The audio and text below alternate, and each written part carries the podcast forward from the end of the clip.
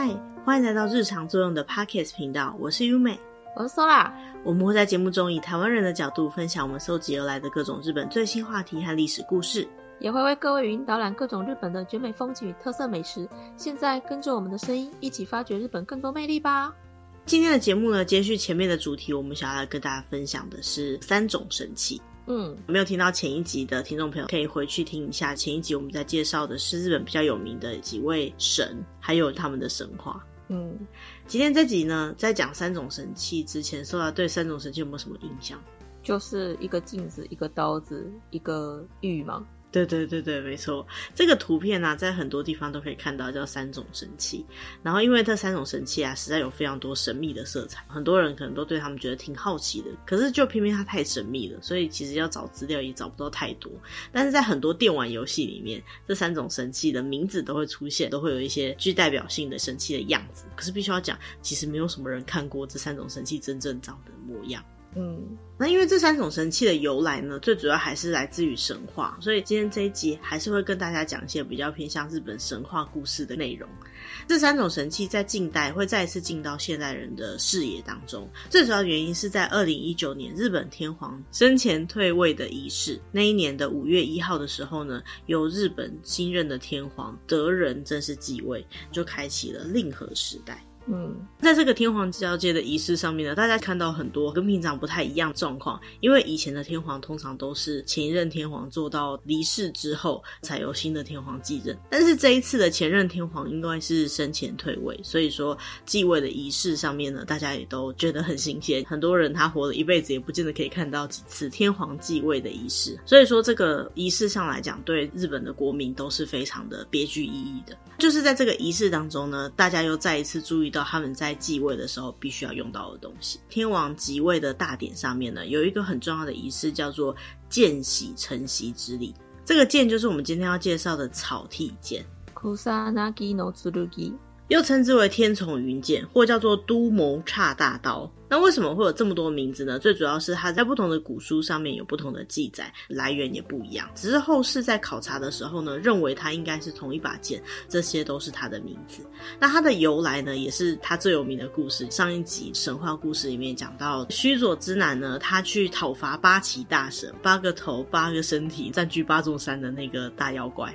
哈，他在讨伐他之后呢，就从他的尾巴里面拔出了一把剑，这把剑呢，就是天丛云剑。这个天丛云剑呢，在日本的三大神器，它算是讨论度最高的。嗯，须佐之男讨伐了八岐大神，得到了这把天丛云剑之后呢，他是把它送给自己的姐姐高田原上的天照大神。天丛云剑在高天原，就是神之国上面待了一阵子之后呢，后来到了天孙降临的时候，天照大神去跟大国主把日本这个国土讨回来之后呢，就交给天孙，就是穹穹楚尊，他就把天丛云剑一起交给他。那同时交给他还有另外两个神器。天丛云剑呢，交到穹穹杵尊，就是到达人界之后呢，下一次再有他的故事记载的时候，是在景行天皇的那个时代。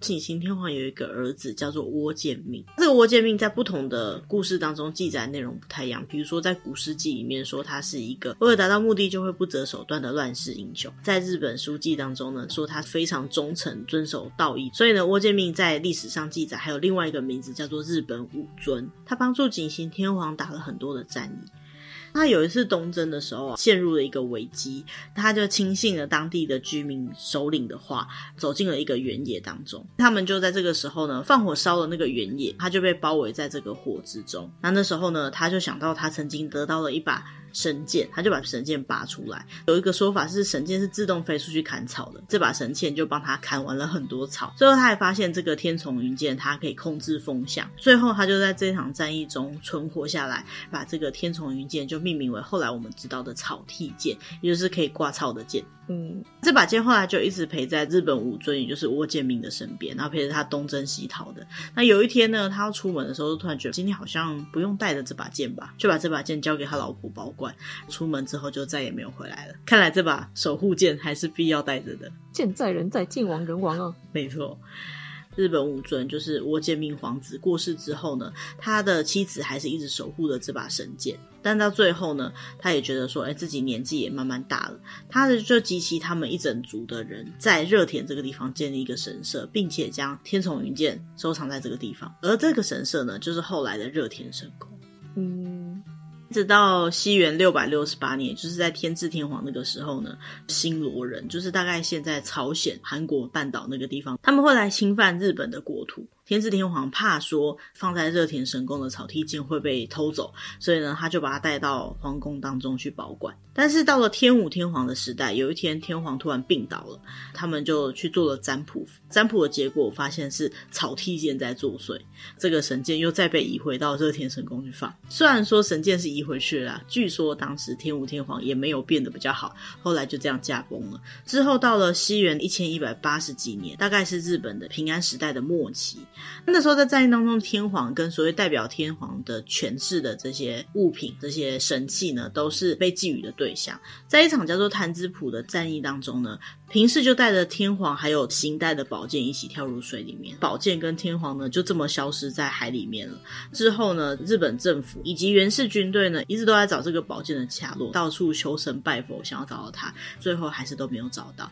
后来听说是由一世神宫那边再次献上一把剑，作为草薙剑的行代来继续供奉下去。嗯。后来在太平洋战争的后期呢，日本也为了要把这个神剑好好的保管起来，费了很大的功夫。他们就是很担心说，在战争的后期呢，其他的国家如果打到日本来，也就是说变成在日本本土上打仗，或者是说有发生空袭的时候呢，这些重点文物应该要怎么保管？所以据说在当时呢，除了战争很吃紧以外，这个文物保管的话题呢，也是一个很大的功课。嗯。那讲了半天天丛云剑，也就是草剃剑，到底长什么样子呢？传说中呢，它大概是在一个五尺的木箱里面，然后用红色的土跟石头的箱子包装着。那在这个石头箱子里面还有木头，里面呢铺满了黄金，神剑呢就放在铺满了黄金的箱子上面。当然，这个箱子本身呢都是锁着的，开的方式呢只有热田神宫的大公司知道。不管是把箱子整个拿出来，还是打开来呢，都是不被允许的。如果真的有人打开它的话，也会只看到最外面的红土，不知道里面是什么东西。嗯。它的长相上长度呢有二尺七到八寸，大概八十一到八十四公分。它的刀刃是像菖蒲的叶子那样的形状，然后它的柄呢就像鱼骨一节一节的，整体呢是白色的。嗯，那为什么可以有这么完整的巨宰呢？听说是有某一任的热田大公司硬要打开来偷看，有看到这把剑的人以及这位大公司呢都被判处了流放的罪行。不然就是得到重病过世，所以呢，他们就说这个剑该不会有什么诅咒或作祟吧？就是祖先说不可以看，果然还真的不能看。嗯，草剃剑跟天丛云剑呢，一直以来在这三种神器当中，作为天皇的权力象征以外呢，它同时也还有另外一个象征，就是强者的象征。因为它最一开始的由来是打倒了八岐大蛇之后才取得的宝剑嘛，所以它也有权力跟能力的象征。在这皇室当中呢，理论上来讲，它是天皇。皇跟皇太子的刀剑，好，但是天皇跟皇太子可能也都没有看过这把剑。在继位的仪式上面，或是日本天皇要在祭天的仪式上面呢，都是很重要的一把剑。那一般来讲，他登场的时候呢，都是像刚刚讲的，在箱子里面，所以没有什么人有机会真的看到他的样子。嗯，日本的重要的文物啊，都有受到日本的文化财保护法的保护。但是呢，因为它是由皇族那边流传下来的重要的刀剑文化财，所以它都是这个保护法的对象以外的东西。嗯，并且啊，它都没有被指定成为国宝或者重要文化财。我想它的重要性已经超过国宝跟重要文化财了吧？不用特别指定，它就已经是神物了。没错。那现代呢，天丛云剑到底在哪里祭祀呢？据说呢，它有两个主要的地方。天丛云剑呢，大家比较理解的状况是，它应该是一个形代，也就是复制品。那为什么天皇会能够接受神剑是一个复制品呢？有一种说法是，本来这个真的神器应该要跟天皇在同一个房子里面生活才行，在同一间房子里面祭祀这个神器。但是到了崇神天皇，觉得说这个是神赐的东西，那要跟这个神赐的东西在同一个地方生活起居，实在是太可怕了。万一弄坏了怎么办？万一弄丢了怎么办？所以呢，他们就把这个神器移到了别的地方去，换成使用复制品，将神的力量寄宿在另外一样东西上面，也就是形带、形式的。代表去祭祀这个形，那让这个形带呢，在天皇居住的地方祭祀。嗯，那虽然说是复制品啊，但是他们还是相信复制品跟真的神器啊、宝具一样，都是寄宿有神的力量的。所以呢，它也是跟真的神器一样，有同样重要的存在。嗯。那现在听说真品的天丛云剑是在热田神宫，那形代呢就在皇居。天丛云剑的本体呢，也被当做是天照大神的神灵寄住在里面的一个神器。嗯，介绍完天丛云剑之后呢，我们就来介绍三种神器的第二个神器，叫做八指镜。嗯，八尺镜呢是在三种神器当中特别神圣的一个神器，它也是智慧的象征。所谓的八尺呢，就是很大的意思。有些人是说不知道多大，没办法比较。虽然说没有确切的单位，可是以前的单位换算下来呢，大概直径是两尺左右，也就是四十六公分左右的一个圆周，大概一百四十七公分的圆镜。嗯。大家想象中的镜子应该是像我们现在看到反光，然后可以照射样貌的镜子。但是以前传统的镜子呢，通常是铜镜或是其他材质的镜子，比较像是中国的水镜，也就是说它就像是一个薄薄的脸盆，它会在里面放水，用这个水来照镜子。镜子呢，在以前来讲都是比较有吉祥的意义存在的。据说日本人以前会把镜子当做一个比较神圣的东西，可以用来辟邪装饰。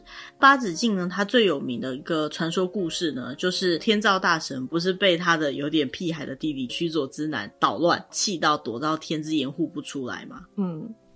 那后来很多的就是神灵都在外面想办法要让天照大神出来，因为天照大神一躲进去就没有阳光了嘛。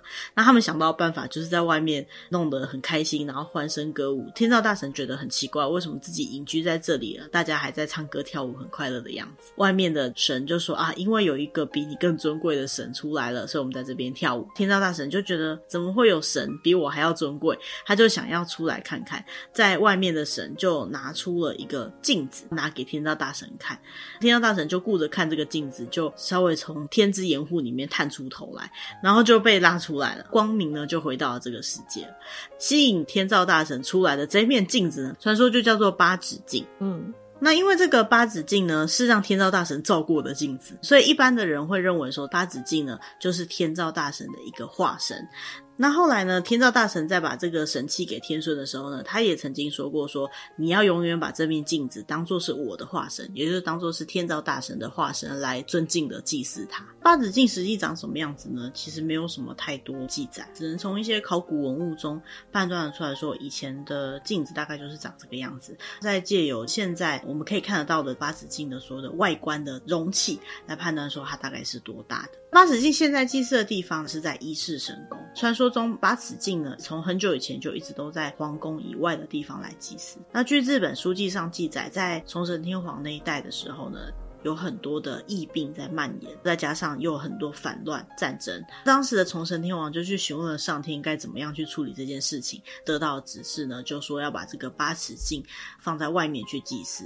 所以那时候呢，就把八尺镜移到了皇宫以外的地方，就移到了出云大社去祭祀。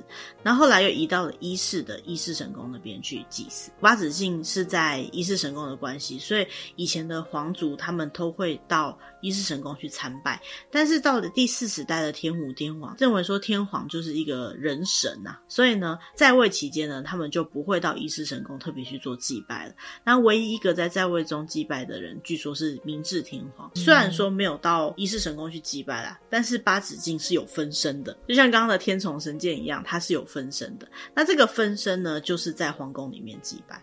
皇宫里面的八咫镜是在一个叫贤所的地方祭拜。那贤所呢，还有另外一个称法，就叫做内侍所。所以现在听说皇宫里面只要讲到内侍所，它就是在指神境那个地方。嗯，介绍完八指镜之后呢，最后我们要介绍的是八尺琼沟玉。亚萨嘎尼诺玛嘎塔吗？嗯，然后又叫做八板琼曲玉。八尺琼勾玉呢，它的外观应该就是一个很大很大的勾玉，绑着一个绳子。为什么说是应该呢？一样，因为没有什么人看过这个样子。八尺琼勾玉大概有多大呢？大概是一百四十公分左右。那这个玉本来呢是一种装饰品。那它的由来就是刚刚讲到这个天照大神去躲在天之掩护这个故事里面，不是外面有很多人在唱歌跳舞嘛？主要跳舞的那一柱神就叫做天宇受卖命。八尺琼勾玉据说就是装饰在他身上的。可是一个一百四十公分的装饰品，我觉得还蛮超重的，应该就是神嘛，所以这个都是有可能。那琼呢？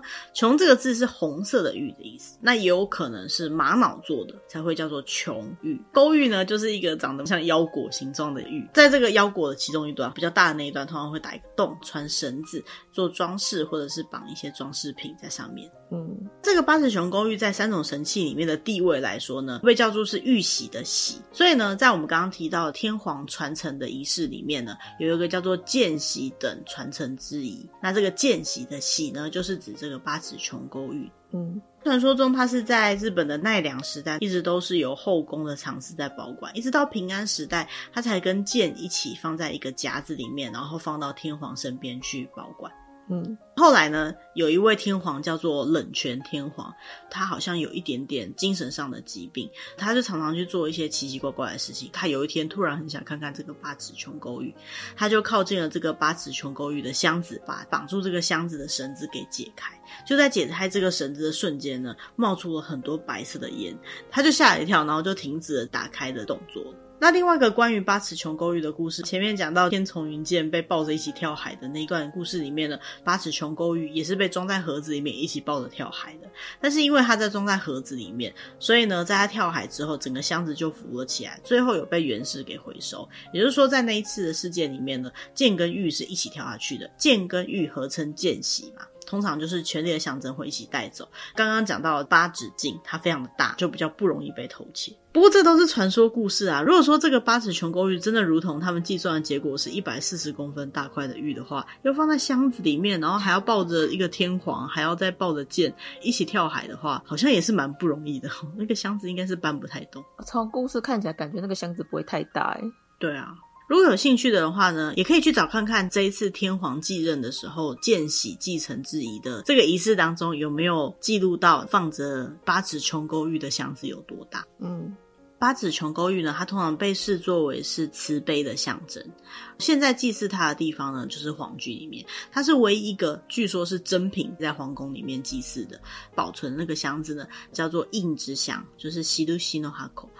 其实是可以找得到关于这个箱子的记录的，跟勾玉有关的记录呢，就几乎都没有留下来。嗯，那以上就是我们介绍的三种神器，分别是天丛云剑，就是讨伐八岐大蛇的时候得到的剑，之后还救了日本武尊的命，然后还有八尺镜，就是天照大神躲在天岩户里面的时候呢，为了把它拉出来所做的镜子，再来就是八尺琼勾玉。